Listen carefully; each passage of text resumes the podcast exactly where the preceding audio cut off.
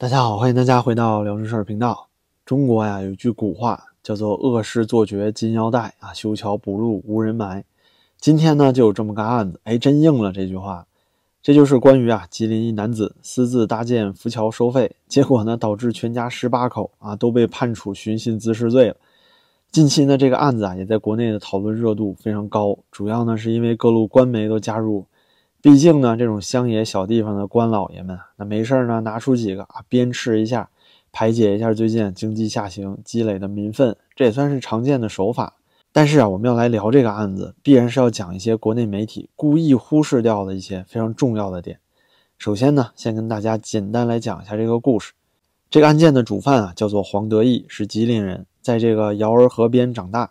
他生活的这个镇林村和安全村啊，以及附近很多村落，都是位于瑶儿河两岸。一直以来呢，这条河啊，算是周边村民的母亲河，但是也让村民的日常通行特别不便。因为这个河呢，啊，河水有几十米宽，游你也游不过去，趟过去也非常危险。河上呢又没有桥。据了解啊，在黄德义修桥之前，已经有不少村民啊，因为趟这个河遇难了。这个黄德义家呢，有兄弟五个人，祖上啊都是以摆渡为业的啊，就是载人过河。九十年代呢，黄德义的三哥想继续在这个瑶儿河上摆渡，当时呢已经成为一名小学教师的黄德义啊，出了四千块钱，造了三条铁皮船，连到一起呢，就说哎要和三哥一起摆渡了。这既是个生意啊，也确实造福了两岸的村民。但是这三条船形成的摆渡船呢，能摆渡的人和车呀都非常有限。于是黄德义等人又自建了船体浮桥。二零零五年到二零一四年啊，一直都是正常运营，并且对外村人收费，本村人呢不收钱。在二零一四年的时候啊，黄德义就与亲朋好友啊，又焊接了十三条铁皮小船，建成了一个固体浮桥，总投资呢十三万多人民币。按照黄德义的说法啊，收费是从一块钱到十块钱不等，主要呢要看车的大小和人多不多。浮桥呢跟着水面的宽窄调整。一旦汛期水太大，或者说啊冬季上冻了，那桥就得从水面上撤下来。这个浮桥啊，一年最多也就能搭五六个月吧。然而呢，这座浮桥建成的第二年啊，也就是二零一五年啊，官老爷就找过来了，黄世仁来了。当地水利局呢，就以违法建筑为由，对该桥征收了罚款。黄德义的法庭陈词说啊，二零一五年和二零一六年，弟弟各交了一万元啊，给水利部门作为罚款。二零一七年呢，这弟弟认为啊，这修这桥根本也赚不着钱，是吧？那就不想交这笔钱了。他说后来呢，水利局的人找到他，又找他要了点钱，把二零一七年的一万块也给补上了。这说交了三年了。按照黄德义对媒体的说法啊，水利部门的人都告诉他了啊，这桥啊不会被拆的，只要你交罚款就行了。然而呢，二零一八年十月份的时候，水务局啊再次处罚了黄德义，他们不想给钱啊，因为确实给不出这么多钱了。于是呢，水利局就强迫他们哎拆除这个非法修建的浮桥。黄德义回忆说呢，当时啊他都要求把这个桥给官方都行，是吧？不想交罚款，但水利部门也不同意啊，官方也不要，所以最后这桥啊是黄德义这些人自己拆的啊，不是水利局强制拆除的。而且呢，黄德义等人啊本以为拆完桥就没事了，但是二零一九年二月份的时候啊，他和他的兄弟及家人啊一共十八口啊都因为寻衅滋事罪。被姚南市公安局刑事拘留了。最后呢，姚南市法院于二零一九年十二月作出了一审判决，对黄德义啊判有两年有期徒刑，缓刑两年。其余呢十七名家人均被判刑了一年到几个月不等。黄德义啊对前去采访的各路记者说啊，除了家里的五岁大的孩子，还有那些正在上学的小孩之外，所有人都判刑了。按照他的说法，判刑之后，那生活呢产生了巨大的改变。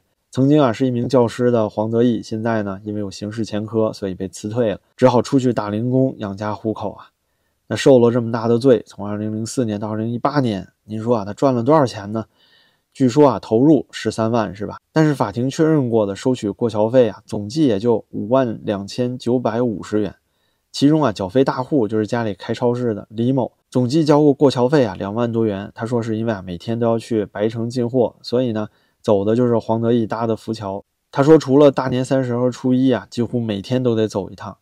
那浮桥没被拆的时候呢，这个李某啊，通过浮桥去白城，路就比较顺，单程呢四十五公里。桥拆完之后啊，就得去什么镇西大桥上绕，单程要到八十公里啊，一下多了快一半的路程，多花四五十分钟不说呀，他开的还是个货车，一个来回呢，光是油费就得多花一百多块。而且这还耽误时间。您说，多花一百多油钱，对比交十块钱过个桥，这相差很多了吧？所以啊，当这笔两万多的过桥费经由法院退还给李某的时候呢，他又还给了黄德义。他认为啊，说黄德义搭这个桥确实是给咱们带来了方便，所以这个钱啊，怎么好意思拿回来呢？而且不仅仅是李某啊，当地很多村民都说啊，这是各路官媒记者都报道过的啊，这可不是咱瞎说。自从这座浮桥拆了之后，现在要去河对岸种地啊，确实要多绕行七十公里。那绕行太远，汤河又危险，所以呢，很多村民就只能啊被迫把地承包给河对岸的人。故事讲到这儿啊，您看这是不是当今中国独有的荒唐事儿？咱首先讲讲啊，这法院的判罚是不是合理？那最近呢，很多法学大咖，包括张三之父啊罗翔，都给出了非常详尽的分析。说白了呀，就是这些法官和执法人员，就党性一强呢，他就没人性了。您想想，为什么现在中国社会啊，老人摔倒在地上，没人敢扶啊？那不就是因为以前南京彭宇案的时候，法官那句灵魂拷问吗？他当时怎么说的？他说：“如果这个老人不是你撞的，你为什么要扶啊？啊，多没人性！您看看，对于吉林这个案子啊，那的确啊，确实呢，黄德义装的私造浮桥啊，是涉嫌违反水法。但是根据水法第六十五条规定啊，对于这种私自搭建桥梁的，得由县级以上水利行政主管部门啊，依据职权责令停止违法行为，限期补办手续。”逾期不办呢，就责令限期拆除违法建筑；要是逾期不拆呀，就强行拆除，而且要处一万到十万以下罚款。这里说的是一次性的，他可没说一年一年去催要罚款。这就是说呢，黄德义私建浮桥，这最多就是行政违法行为，罚款强拆啊，那都可以，但这不构成刑事犯罪。违法行为不一定是犯罪行为，这算常识了吧？而且呢，姚南市人民法院其实也是一样的逻辑。最后的刑事判决书里面写啊，说被告人黄德义等十八人私建浮桥，拦截过往车辆，强行收取过桥费，强拿硬要他人财物，造成恶劣社会影响，破坏社会秩序啊，情节严重，其行为呢构成了寻衅滋事罪。但是啊，无论是这份刑事判决书还是起诉书，你找各种文件，现在都公开了，网上都有。对于被害人陈述呢，都没有摘录。对于黄德义等人啊，是采用什么样的方法强拿硬要了？是不是用铲车挖开了其他道路啊？用那种路霸的行为是吧？也都没有提起。对于黄德义等人呢，是不是有用过威胁恐吓啊，从而达到强拿硬要的程度？那那都是没有论述。有意思的是啊，这个刑事判决书里面有一点倒写清楚了，这个案子呢是由姚南市公安局扫黑办啊批转。也就是说啊，如果存在那种什么铲车挖路啊、威胁恐吓啊，就这种涉黑、村霸、路霸情节。那不管是起诉书还是判决书啊，肯定是不会遗漏的。但是现在这个葫芦僧断的葫芦案啊，全都没提及。如果说黄德义等十八人啊拦截过往车辆行人，水利局多次责令啊拆除，还是不拆，而且呢还把其他通车的地方啊用铲车挖开，导致车辆行人啊就只能走他的桥。同时呢还对这些行人进行啊威胁恐吓、强行收费，就好像是村霸路霸一样。那倒是确实啊寻衅滋事。这个罪名啊咱也知道，口袋罪嘛。或者叫兜底罪，就是说，比如一个人的行为，政府看着不爽，但你没什么合适的法律条文去处罚，那就用这个啊寻衅滋事来兜底。但如果按照最近啊这么多路啊官媒记者的采访，不仅仅采访了黄德义本人啊，还有两边的村民，可以看到啊这过桥费纯属就是自愿的，根本就不可能是强拿硬要。那既然如此啊，自愿的缴费，那你又何罪之有呢？否则啊，就所有这些收费，对吧？罗翔先生说的。那包括公众号的打赏、朋友圈募捐，那不都是寻衅滋事了吗？对于拆了其他路一说啊，那更是无稽之谈了。这条河呢，两岸生活这几个村儿啊，加起来啊，几千上万人。黄德义一家啊，从二零零四年到二零一八年，这干了十四年了，才收了五万两千块呀，大哥们。这要是他们把别的路都毁了啊，只留浮桥这一条路，那恐怕早就发达了吧？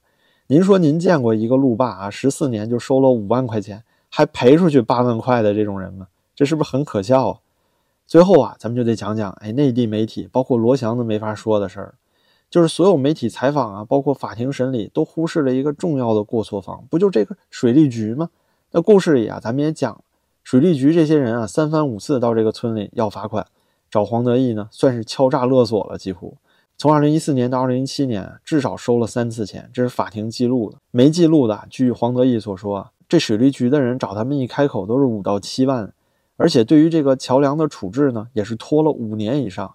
确确实实啊，这水法里面规定了，违建桥梁呢需要责令报批，否则就要拆除，限期整改。但这个期限得限多久？总不能限五年这么长吧？更何况呢，这浮桥不是二零零四年就开始运营了吗？所以呢，根据前因后果和所有的媒体采访这些资料，大概率这个寻衅滋事的受害人其实就是水利局的啊工作人员吧。他们去要罚款啊，前两年呢韭菜还听话，但是呢最近这一两年啊韭菜觉得交不下去了。您说一年过桥费那都不到五千块钱，一罚款要一万多，那不成干慈善了吗？就算这黄德义一家人啊再善良，年年这么赔下去，那也扛不住。所以呢，开始延期不交罚款了啊，甚至啊可能出现过。赶走上门要罚款的人啊，也许吧，但这也就能明白为什么法院会给出啊寻衅滋事这么个判法了。您明白了吧？就是韭菜要敢反抗，那你就是寻衅滋事了。另外呢，就这座啊没有审核、没资质、没检验的浮桥都运营了五年了，那万一出事故呢？当地水利你是不是得担着？冒这么大风险还不去拆桥？您说为什么呀？那不就那么一点利益吗？您别说这一万块钱啊，不够官老爷塞牙缝。这案子呢，本身发生的就是个小地方啊，周围就是一些小村子罢了。这个小破浮桥啊，肯定也经不动处级以上干部啊。所以呢，去敲诈勒索黄德义的这些，最多也就是个科员级别，拿个一万块钱一年外快，那不也是美滋滋的吗？就算，这里面啊，咱们把这些假设啊都去掉，您说啊，一座违建桥梁五年不拆，水利局渎职这件事儿，怎么没人说啊？这其实啊，就是中国很多行业的管理缩影。您说食品行业不也是一样吗？那管理制度确实特别严格，那执行起来呢就是灵活执法了。直到什么时候啊需要杀猪割韭菜了，那就直接把这法律拿出来。养猪的时候呢，就是睁一只眼闭一只眼。您再推演到最近，阿里和蚂蚁金服啊被罚七十亿这件事儿，结果是股价上涨啊，华尔街啊借势炒作和出货，说什么罚款到位了啊，蚂蚁金服呢也就解套了啊，以后自由了，要展翅腾飞了。那您想想，为什么马云还总待在日本呢？那不就是因为现在是杀完猪该养猪仔的时候了吗？如此混乱的法治环境啊，和随时随性的监管，您说如何能让民众、企业和资本能对未来有信心呢？